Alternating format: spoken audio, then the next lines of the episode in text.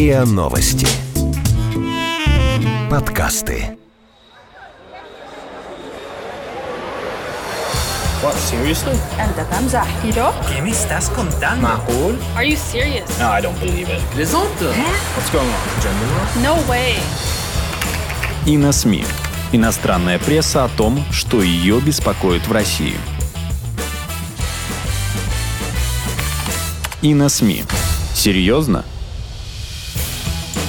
Добрый день, с вами подкасты на СМИ, и мы, его редакторы, Дмитрий Бабич и Иван Кожинов. Ваня, темой нашего сегодняшнего разговора я предлагаю сделать недавний саммит Большой Семерки во французском Биорице. Ну и чтобы слушателям был понятен самый важный элемент для России на этом саммите, давай заострим как бы наш разговор и дадим ему такой заголовок. Большая Семерка. Как не стать в ней шестеркой? Хорошее предложение, и я его принимаю. Тем более, что прозвучавшее на саммите от президента Трампа, президента США, приглашение к России вернуться в этот клуб богатых и сделать его опять восьмеркой, многих в России заинтересовало. Хотя стоит отметить, что на самом деле Трамп не сказал ничего особенно нового. Многие немецкие и французские политики, как ты знаешь, в течение всех пяти лет конфликта на Украине заманивали Россию этим предложением. Восстановите, мол, территориальную целостность Украины, и мы вас вернем в восьмерку. Но при этом все понимали, что стояло за словами о территориальной целостности. По сути, России предлагали отдать на растерзание людей. Крымчан, которые взяли российские паспорта, жителей Донецка и Луганска, а особенно тех из них, кто участвовал в неподконтрольных Порошенко выборах и референдумах. Россия на это пойти не могла,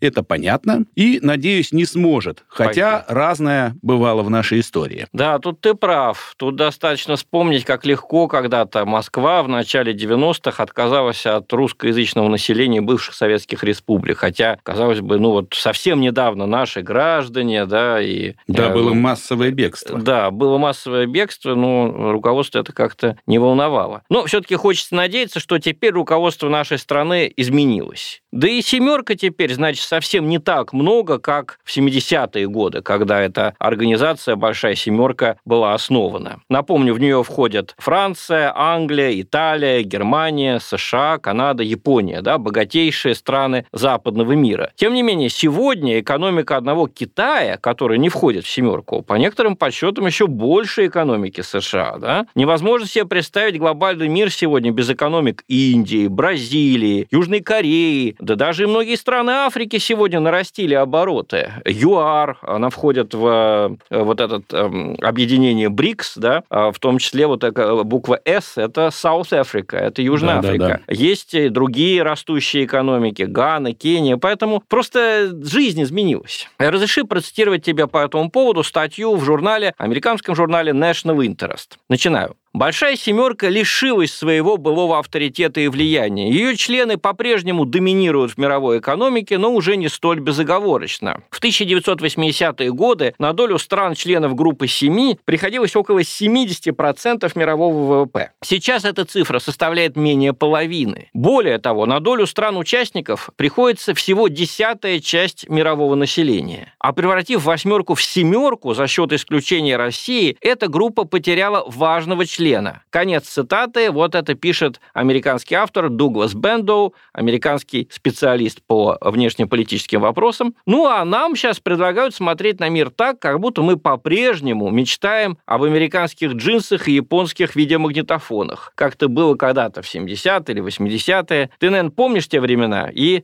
э, думаю, согласишься со мной, что с тех пор кое-что изменилось. Да, времена те я помню и с тобой соглашусь, но вот э, многие авторы газет газет, иностранных газет, которые мы с тобой обозреваем и переводим, как будто еще живут в том времени. Возьмем ту же статью, которую ты сейчас цитировал из National Interest. Вот какие выводы делает Дуглас Бендоу, Бендоу из самим же им изложенных фактов. На самом деле, включение России в состав «семерки», превращение ее обратно в «восьмерки» является неожиданной, но хорошей идеей. Президент Владимир Путин, которому было отказано в участии в 2014 году, не стал либеральным демократом западным. Однако, если держать его на расстоянии вытянутой руки от этого клуба, он никогда им не станет. А постоянная изоляция Москвы на руку только Китаю, который является еще более авторитарным, мощным и опасным противником западного либерализма и который постепенно сближается с Россией. Приглашение Путину вернуться в клуб должно стать составной частью процесса по достижению мира и стабильности в Западной Европе и по извлечению Москвы из объятий Пекина. Только компромисс способен предотвратить перманентный раскол. На этой неделе участники группы «Семи» должны обсудить варианты обеспечения безопасности Украины и поиска компромиссов с Россией. Конец цитаты. Ну, надеюсь, наши слушатели понимают, что американский аналитик имеет в виду. Помимо предательства населения Донбасса и Крыма, он хочет, чтобы мы вот ради этой самой восьмерки еще и свернули свои отношения с Китаем. Ну, тут он надеется э, все-таки, я бы сказал, на э, очень хлипкие основания и, я грубо так выражусь, просто держит нас за лохов. После всего, что мы видели в последние 28 лет, после войн в Ираке, в Ливии, э, в Югославии, Югославии после того, как откровенно США произвели смену режима на Украине, после недавних санкций, включая вот это КАТСа, да, это набор санкций, по которым российских бизнесменов просто обязаны американские спецслужбы отслеживать, выяснять их связи с государством, выяснять их собственность за рубежом, докладывать обо всем этом Конгрессу. И вот после всего этого, ну как мы можем вернуться в объятия США? Мы пытались в них войти в 90-е годы, но это, к сожалению, плохо для нас кончилось. И выйти из объятий Китая. Да, выйти из объятий Китая, естественно, для того, чтобы войти обратно в объятия США. Тем не менее, американский автор верит, что все возможно отыграть назад, что в России возможна этакая новая перестройка, после которой все опять пойдет как при Горбачеве или Ельцине. И Запад опять станет верховным арбитром, легко вмешиваясь в дела и России, и Китая. Интересно, что многие западные издания, освещая решение саммита «семерки» вспоминали про протесты в России и Гонконге. Причем всюду на Западе эти протесты подаются очень положительно. В них западные издания видят залог силы США и Евросоюза, которые, мол, хоть и возглавляются сейчас странными людьми типа Трампа, но все-таки как-то там демократичнее и вообще лучше России. Вот очень характерная статья из Financial Times, опубликованная в день саммита, с характерным же заголовком «Путину следует прислушаться к тревожным сигналам».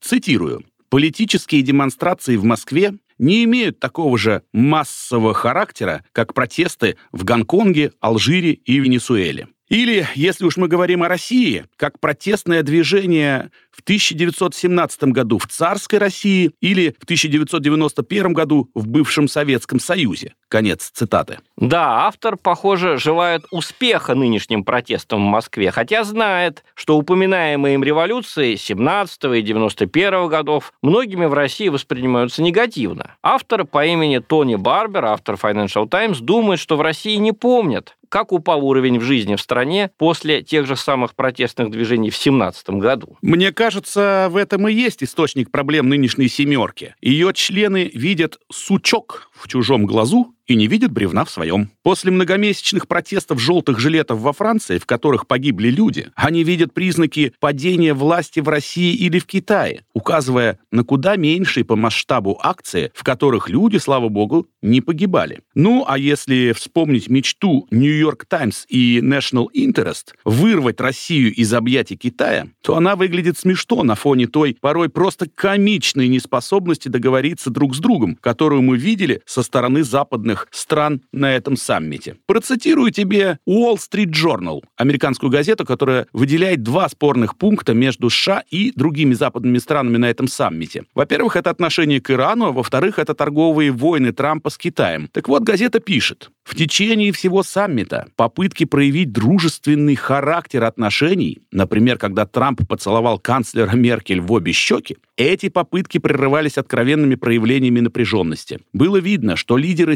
«семерки» пытались буквально выдавить из Трампа уступки по Ирану и его торговой войне с Китаем на специальных деловых обедах и ужинах, куда телекамеры и пишущих журналистов не пускали. Конец цитаты. Ну а настоящим комическим апогеем этого саммита «семерки» стала заочная пикировка между президентами Франции и Бразилии, Эммануэлем Макроном во Франции и Жаиром Болсонару в Бразилии. В основе конфликта лежал первоначально очень серьезный вопрос. В Бразилии участились пожары тропических лесов. Но Макрон так грубо пенял на эти пожары именно лично Болсонару и так нагло поставил этот вопрос в повестку дня в семерке, хотя Бразилия в семерку-то не входит, что Болсонару, в общем-то, решил отреагировать. Я отреагировал как смог, личным оскорблением, намекнув на, ну, скажем так, не первую молодость первой леди Франции. Вот как это было в изложении газеты «Фигаро». Насмешка была высказана Болсонару в его реакции на комментарий одного из пользователей интернета, который позволил себе посмеяться над физическим состоянием Брижит Макрон. На страничке президента в сети Facebook были сравнены две фотографии. На одной была супруга президента Мишель Болсонару, 37 лет от роду. Если бразильской первой леди было выбрано соответствующее фото, да, снятое в момент инаугурации супруга, когда она буквально пышет здоровьем и счастьем, то для представления Брижит Макрон, бывшей учительницы, была выбрана как раз очень скромная карточка. Пользователь интернета из Бразилии написал внизу странички. Ну, теперь вам понятно, почему Макрон третирует Болсонару? Знак вопроса. На это бразильский президент ответил собственноручным комментарием. Не унижай парня, я и так умираю со смеху. Макрон все это прочитал, и, конечно, поскольку его и так уже, скажем так, обзывают любителем зрелых дам из-за возраста жены, ну, просто взорвался. Комментируя эту ситуацию с переговорной площадки «семерки» в Биорице, Макрон заявил, что отвергает эти крайне непочтительные выражения. Далее Фигаро так цитирует Макрона. «Это грустная ситуация. И для него, Болсонару, и для бразильцев. Наверняка бразильским женщинам было стыдно прочесть что-то подобное от имени их президента. Я надеюсь, что вскоре у них будет президент, достойный высоты своего положения. Конец цитаты. Ну, чувствуешь, какой ответ у Макрона на любые проблемы? Надо сменить режим, убрать плохого президента, и дело с концом. Да, и это речь идет о суверенной стране. Между прочим, да, Бразилии. Ну, боюсь, что это очень характерный для подхода всей семерки к другим проблемам. Вместо самокритики, вместо помощи в решении проблем, часто созданных самим Западом, идут, что называется, кадровые предложения. Давайте уберем Асада, давайте свергнем Путина, давайте засудим Лукашенко, убьем Каддафи, казним Саддама, ну и так далее. Почти никогда нет попытки за тем или иным не нравящимся им лидерам увидеть ту часть населения или хотя бы ту часть элиты, которая за ним стоит. Я знаю, что ты внимательно следишь за украинской прессой. Так вот, э, мне вот этот в плохом смысле детский подход напоминает отношение прессы времен Майдана э, к бывшему президенту Януковичу. Если помнишь, тогда Януковича просто демонизировали. Он во всем виноват. Да? И в бедности, и в плохих отношениях с Западом, и в плохих отношениях с Россией, со всем. Но это же очень по-детски. Вот и на саммите семерки украинская газета «Захид» увидела, как какая-нибудь трендычиха, извини, она увидела в нем лишь личные отношения. Естественно, для нее, э, для Украины опасные. Цитирую украинскую газету. Макрон едва не стелился перед Путиным, цитировал русских классиков, говорил о европейскости России, куражился тем, как ловко провел операцию по возвращению России в ПАСЕ. Больше того, приглашал своего визави обратно в Большую Восьмерку. На встрече Путина и Макрона Украину якобы назвали раздражителем, а ее президента Владимира Зеленского – основанием для сдержанного оптимизма. В этом оптимизме некоторые комментаторы увидели намерение украинского лидера сдать украинские интересы на Донбассе. Это мы цитируем украинскую газету, да? Про Крым уже вообще никто не вспоминал, продолжает украинская газета «Захид». И это дало повод считать, полуостров сдан Кремлю окончательно. Одним словом, измена. Конец цитаты. В таких статьях грустно то, что современная западная пресса, а заодно ее подражатели на Украине, с подозрением относится к нормальным человеческим проявлениям со стороны политиков. Дружеским жестам, попыткам процитировать литературного классика той страны, откуда приехал коллега, к разговорам о семье или хобби. Вспомним, как американские СМИ буквально травили Трампа после его встречи с Путиным в Хельсинки. Просто только за то, что Трамп Путину не хамил и пожал российскому президенту руку. Нечто подобное, на мой взгляд, повторяется и сегодня. Вот отрывок статьи Ариэля Когана из Newsweek. Трамп так ни разу и не объяснил, почему он восхищается Путиным. А западных лидеров тревожит возможное участие Путина в следующей встрече Большой Семерки. Они наверняка прислушаются к председателю Евросоюза Дональду Туску и пригласят в качестве особого гостя Семерки и нового президента Украины Владимира Зеленского, подав ясный сигнал о том, что никакой усталости от Украины в Европе нет. Конец цитаты. Ну вот ты процитировал Ариэля Коэна, или как ты сказал, Когана, да, в юности он э, именно эту фамилию и носил. Ну, я думаю, он знает прекрасно русский язык, может быть, он нас услышит. Но все-таки интересно, э, вот что он имеет в виду? Почему в современном западном мире человеку нужно объяснять, почему он нормально относится к президенту другой страны. Мне всегда казалось, что наоборот, объяснять надо враждебность, да, нормальные отношения между людьми объяснять не надо. Но такая там нынче свобода. Думаю, что нынешний украинский режим все-таки зря надеется на семерку. Дело в том, что Франция, Англия, США – это все великие страны с великой историей. Но бывает так, что и величайшие государства мира, включая Россию, проходили через период, извини, маразма. Вот боюсь, что семерка проходит сейчас именно через такой период. Ну, а нам все-таки пора прощаться. С вами были редакторы на СМИ Дмитрий Бабич и... Иван Кожнов. Вы слушали эпизод подкаста «И на СМИ». Иностранная пресса о том, что ее беспокоит в России. Подписывайтесь на подкаст на сайте ria.ru, в приложениях подкаст с Web Store и Google Play. Комментируйте и делитесь с друзьями. И на СМИ. Серьезно?